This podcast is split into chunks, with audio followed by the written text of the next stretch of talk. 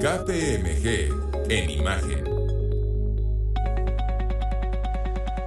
Las empresas en México se desempeñan actualmente en un entorno dinámico que puede presentar hechos de alto impacto que conlleven a plantearse la necesidad de transformar o ajustar sus operaciones. Esto conduce a la necesidad de identificar y gestionar riesgos como un elemento clave del negocio al ser el detonador de estrategias eficientes. Aquellas compañías que cuenten con un programa de este tipo estarán preparadas para librar los efectos de acontecimientos de alto impacto. KPMG presenta el estudio Riesgos en México 2022 y hablaremos de ello con José Carlos Ortiz, socio de asesoría en Gobierno Corporativo, Riesgo y Cumplimiento de KPMG en México. José Carlos, bienvenido al programa. Muy buenos días. ¿Qué tal? Muy buenos días, Pascal. Excelente día. Un gusto poder estar aquí contigo y tu auditorio. ¿Cuáles, cuéntanos, son los principales hallazgos de su estudio?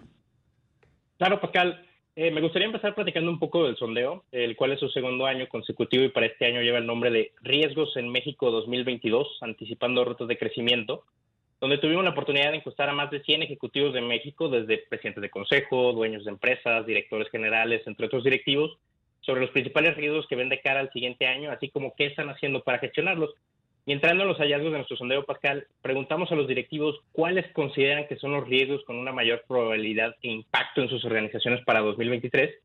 Y en primer lugar tenemos ataques cibernéticos con un 55%.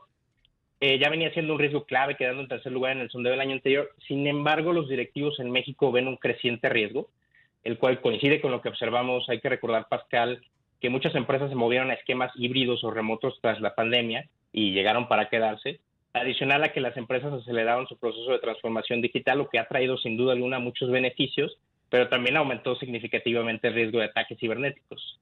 Eh, digamos que los ciberdelincuentes no descansan y, y han incrementado significativamente el grado de complejidad de sus ataques y han visto oportunidades en estos esquemas digitales para, para intentar vulnerar a las organizaciones, por lo que no sorprende que esté ahí como primer lugar. El segundo tema, y muy claro por la situación global hoy en día, Pascal, 47% escasez de insumos clave.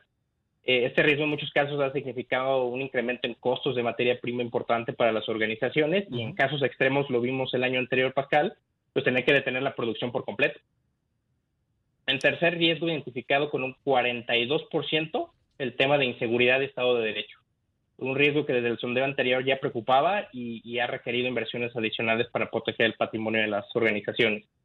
Y finalmente, Pascal, dentro de los riesgos principales que quisiera destacar el día de hoy, en cuarto lugar, 40% el incremento del costo de financiamiento y falta de liquidez.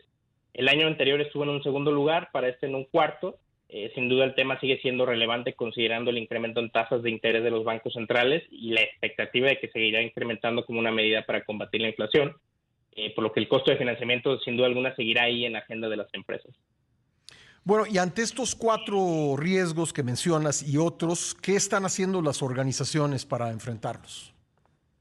Claro, un dato muy revelador del sondeo, Pascal, es que nueve de cada diez empresas afirman que los riesgos a su estrategia se mantendrán o aumentarán en los siguientes tres años. Eh, sin embargo, existe un amplio interés por implementar esquemas para administrarlos, pues 57% de nuestros encuestados ha implementado ya un proceso de evaluación, monitoreo y gestión de riesgos estratégicos, lo cual es sumamente positivo. Eh, si lo comparamos con la cifra del año pasado, 8% lo ha hecho con apoyo de una asesoría externa, 14% al menos ya tiene un proceso para identificar riesgos de manera oportuna y únicamente un 11% no planea hacer nada.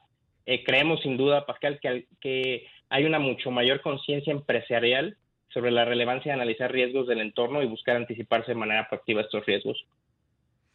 Eh, ahora, eh, pues, eh, ¿qué, puedes, qué, pueden esperar estas, este 11% de organizaciones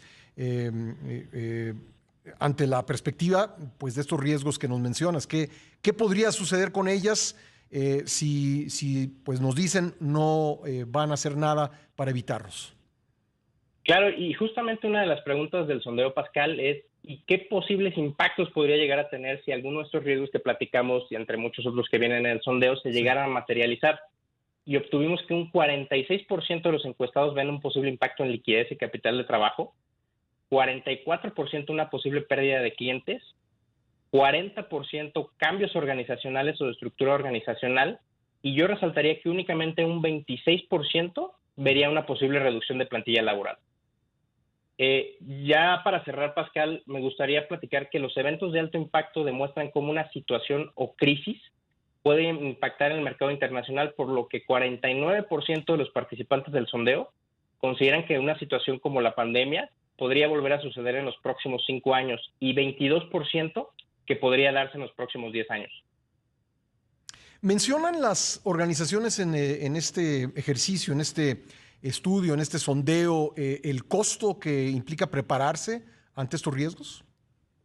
En esta ocasión, para, este sondeo, no obtuvimos el, indicador del costo que normalmente podía llegar a, obtener este, eh, prepararse, digamos, para este tipo de eventos.